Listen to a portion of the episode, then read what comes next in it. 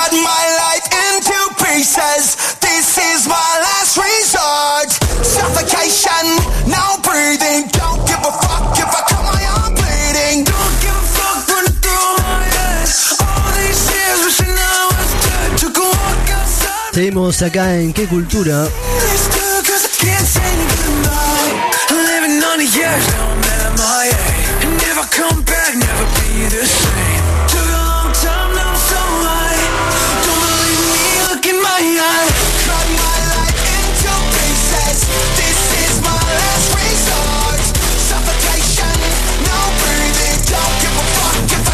Bien, bueno, estamos eh, cumpliendo con lo que dijimos.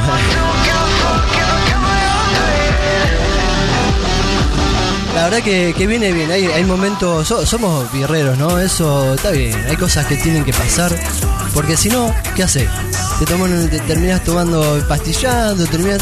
Claro, buena te terminás birrita. perdiendo el día, empastillado, porque se te rompieron los huesos. Bueno, vamos vamos a hablar un poco acá, bueno, un poquito serios. Eh, la situación de Rosario, ¿no? Como mencionábamos recién, vos Emma recién me comentabas, porque yo más que, que de la actualidad tengo algunas referencias de lo que pasó en agosto, eh, pero sí en- ha- han habido más casos delictivos, ¿no? En, en Rosario. Sí, sí, por lo que por lo poco que vi en la tele, pues yo mucha tele no consumo, eh, algo de nueve muertos en, en un día, una cosa así. Era como un número bastante Sí, un número fuerte. bastante fuerte, sí. Sí, sí, por el tema de narcotráfico y, y disputarse los territorios, eh, los territorios que le corresponden a cada narco, ¿no? Claro, claro. Eh, igual eh, comentaban la- las personas que daban testimonios que eran vecinos del, del lugar, pero que estaban como no, no- no mostraban el rostro, quiero decir, estaban como con capuchas o de espaldas, que bueno, que esto era como que no fue de la noche a la mañana que aparecieron nueve muertos, sino como que fue una situación que se fue descontrolando de a poco Claro, claro. debido a, a- Sí, sí, era una si- situación de mucho, muchas, eh, muchos factores que muchos factores, sí. en Y mucho comentaban más que nada, claro, muy prolongados en el tiempo. Eh, eh, comentaban más que nada el tema del narcotráfico, pero bueno, también hablaban de, de mucha inseguridad, de muchos robos a toda hora. Creo que la banda de la que vos haces referencia, que justo un poco para ahí voy, que son los monos, Eso sí, los monos. que es un clan.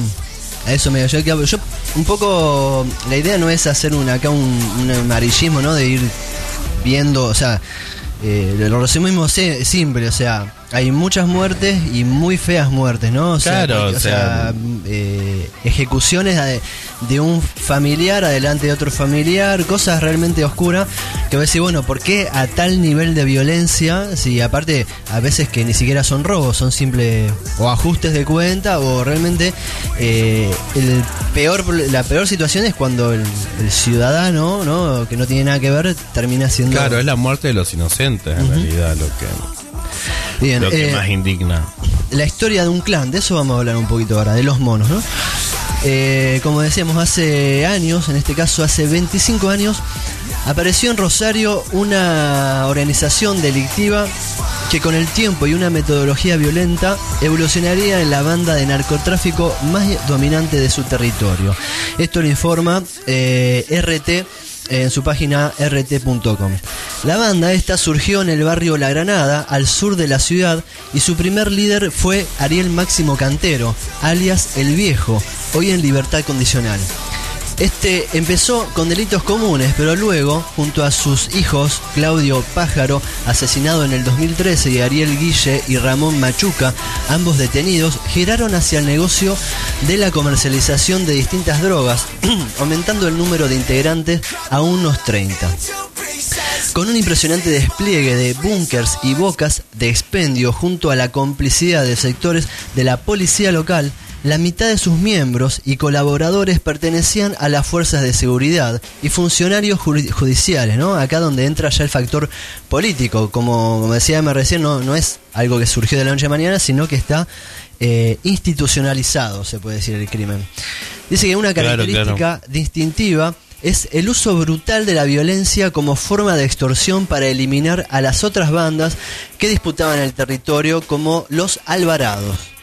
A mediados de agosto, siete de sus integrantes, entre ellos su actual líder Ariel Guille Cantero, preso de- desde 2014, comenzaron a ser nuevamente juzgados en Rosario por una decena de atentados contra domicilios de jueces e instituciones judiciales cometidos entre mayo y agosto de 2018.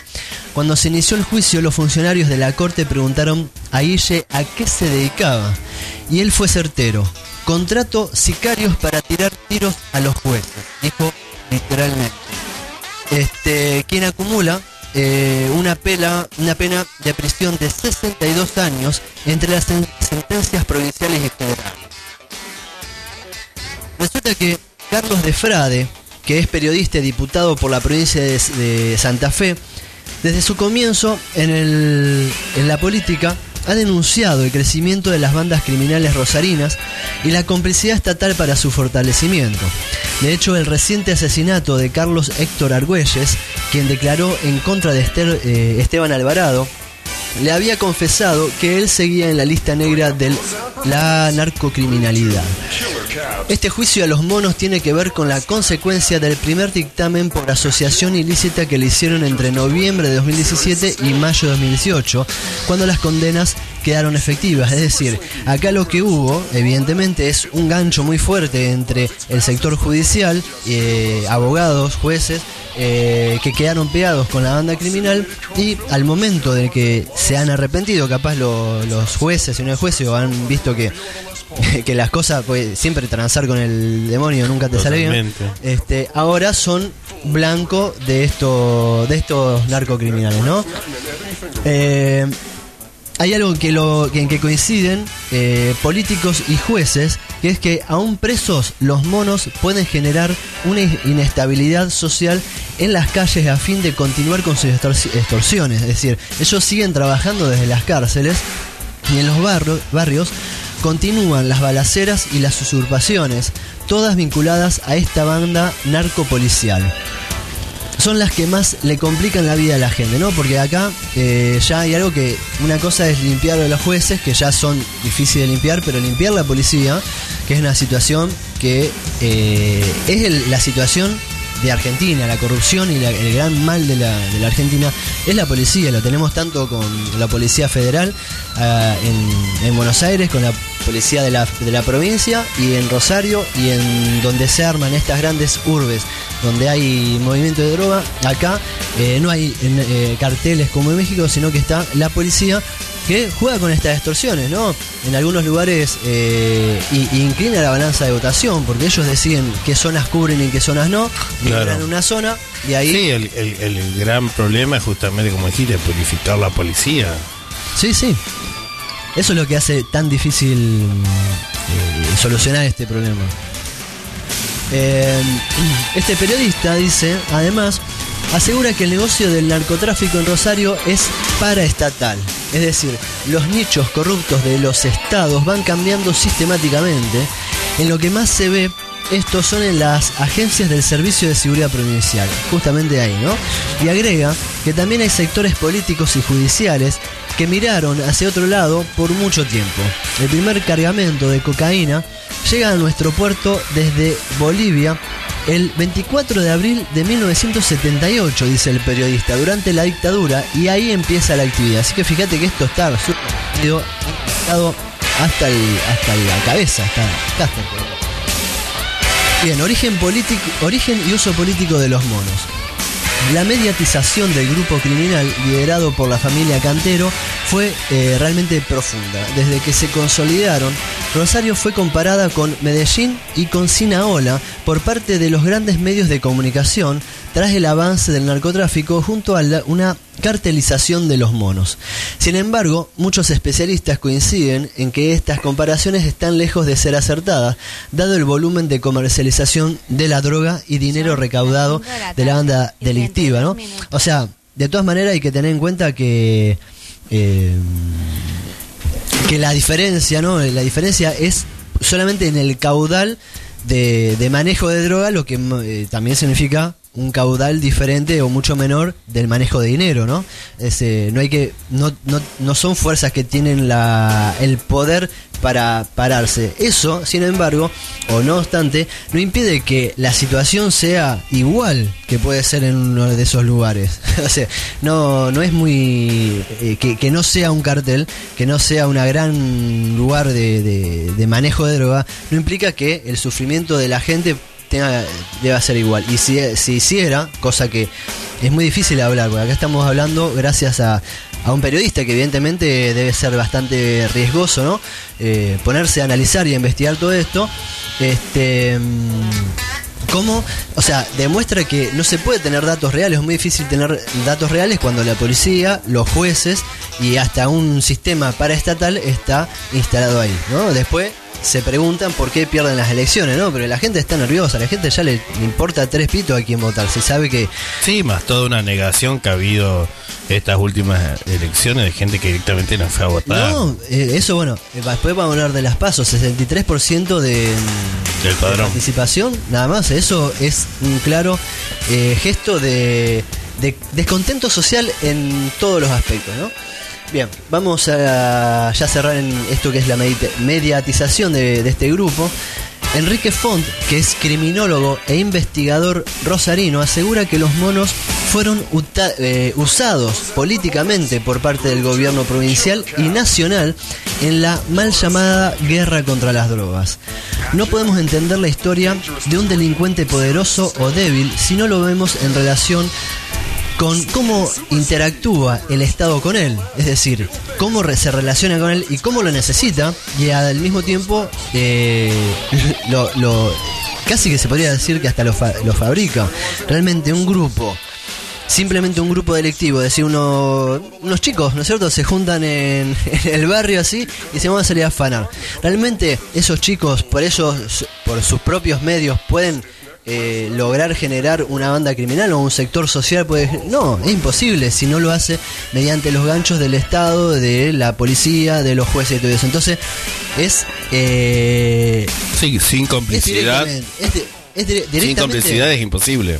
Claro, directamente es una creación eh, política. Directamente es una creación política. De hecho, hasta los mismos criminales eh, tienen menos eh, vinculación. O sea, si a esto le dieron 62 años, a los que están relacionados ahí tendrían que darle, no sé, 100, 200, 200 años, no sé, qué sé yo, ahí. Bien. Este, se me cruzaron muchas películas de ciencia ficción futurista, ¿viste? Tipo Black Mirror. Dice, si nos remontamos a la biografía del grupo, debemos ir a los eh, 40 años hacia atrás. Esto lo sigue diciendo Enrique Font, el criminólogo eh, rosarino, que dice que hace 40 años, cuando la familia Cantero se radicó en el barrio La Granada, al sur de Rosario, en esa época sus integrantes se dedicaban al robo de caballos para usarlos como transporte en su trabajo diario como recolectores de cartones y otros insumos. De hecho, cuando uno de sus primeros jefes, Ariel Máximo Cantero, alias El Viejo, es detenido, se encontraba en un carro de ese estilo, a caballo, es decir, ¿no? No estaba arriba de un Mercedes-Benz, sino en un caballo. Esto lo resalta muy claro el especialista. Mientras ellos estuvieron solos, andaban a caballo. Cuando se juntaron los políticos, ahí empezaron, supongo en un auto de lujo, ¿no? Poco a poco los miembros se fueron vinculando en el negocio de la marihuana y también con las barras bravas del fútbol rosarino, negociaban con el subcomisario de su barrio, algo muy básico, fueron creciendo a principios de los 90 gracias a la extensión del comercio de la cocaína en otros países como Bolivia y Colombia, eh, no por sus propias virtudes, y eso no es culpa de los monos, nunca salieron de Rosario, sino de las bandas más pode- más poderosas que pudieron después ingresar los cargamentos con la complicidad del Estado, detalla el criminólogo, ¿no? Font dice que la ola de violencia desatada en la ciudad no es solo por el fortalecimiento de los grupos criminales, sino también por las reiteradas crisis sociales y económicas del país que los precedieron. La presión de construir una identidad en los jóvenes más vulnerables chocaba con la exclusión de los mercados laborales.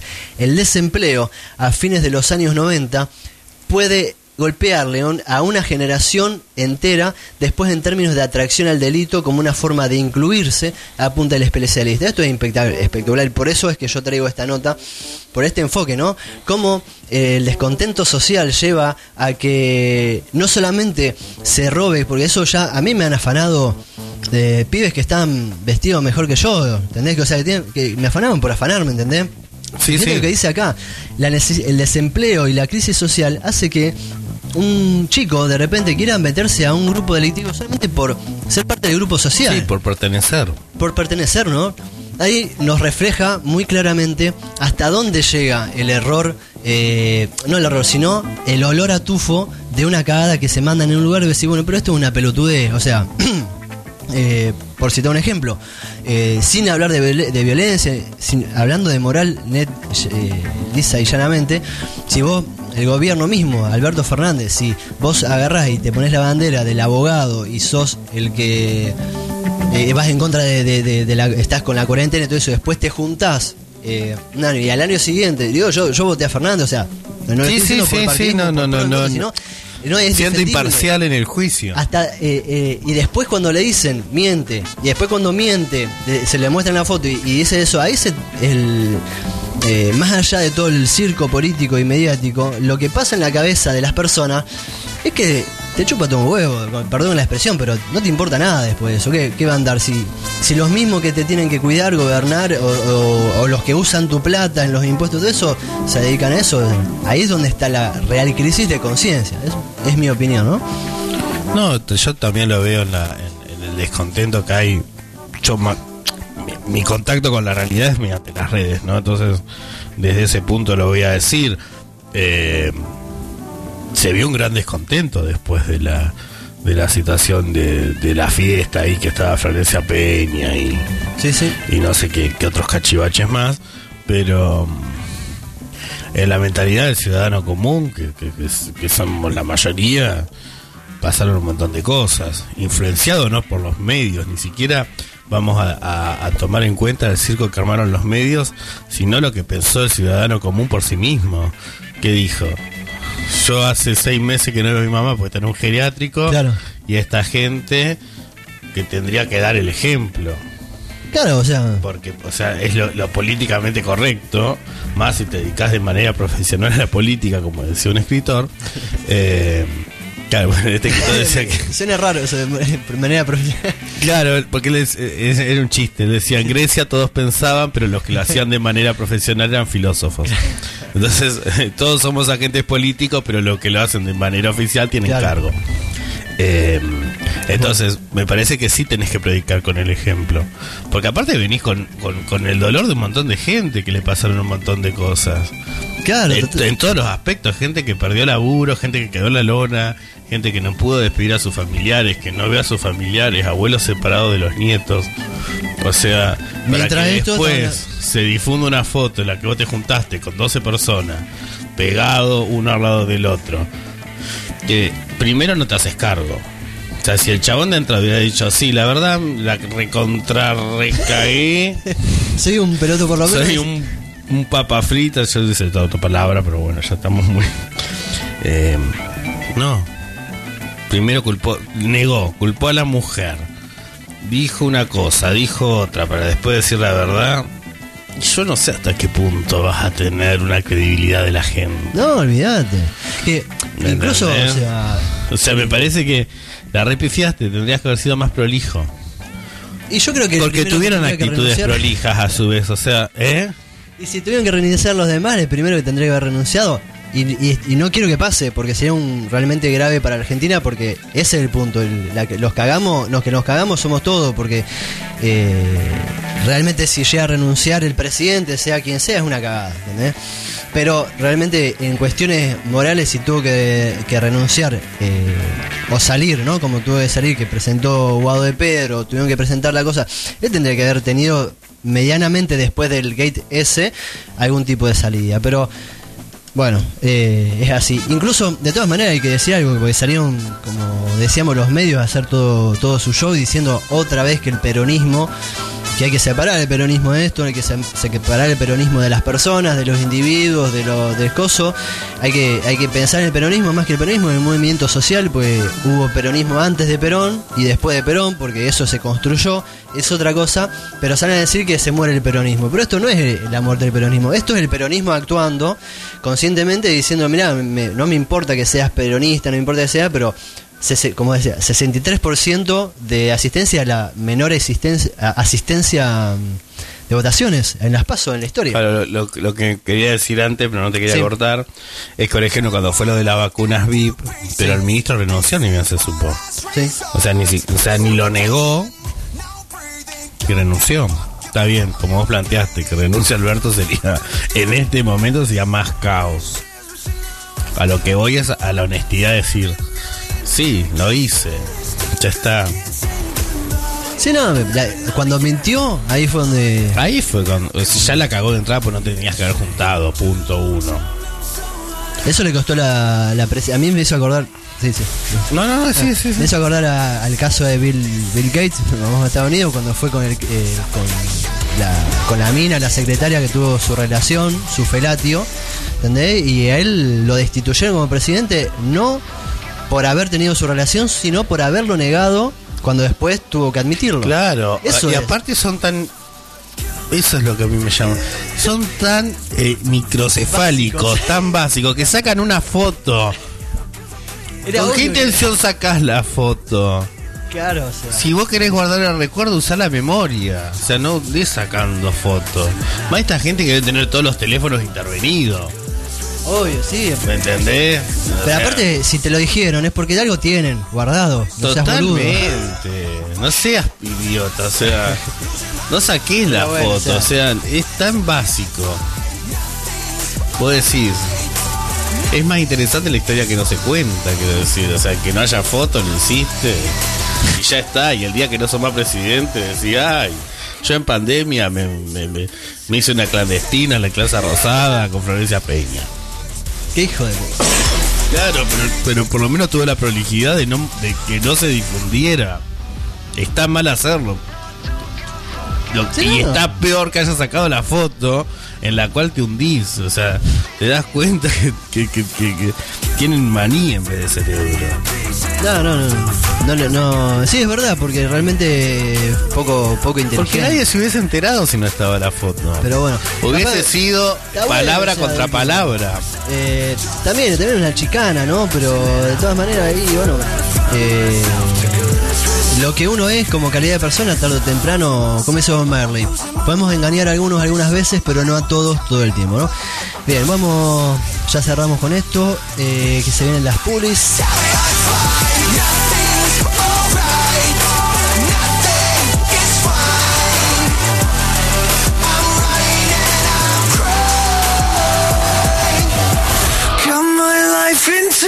Pieces.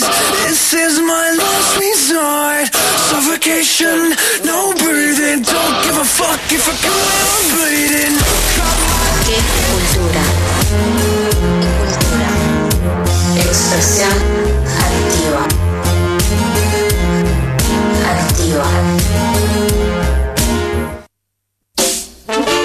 Bien, y son las eh, 5 y 46 de la tarde en Zárate. Estamos haciendo qué cultura hasta las 20 en la Rock 103.3. Como sabes, podés escucharnos en, en internet también. Tenemos los podcasts ahí en Spotify que están ya hechos todos los, todos los cortes de los últimos programas. Así que pueden escucharnos Wow. en Spotify y en, en todas las plataformas de radio online pueden escucharnos. Así que sean bienvenidos también. Tenemos nuestro canal de YouTube donde también pasamos podcast y otros materiales filmados también audiovisuales. Así que pueden encontrarnos por ese lado. Este, y vamos con, con la música, que es lo que estamos escuchando. Vamos con Scatalites haciendo Rock for Rock.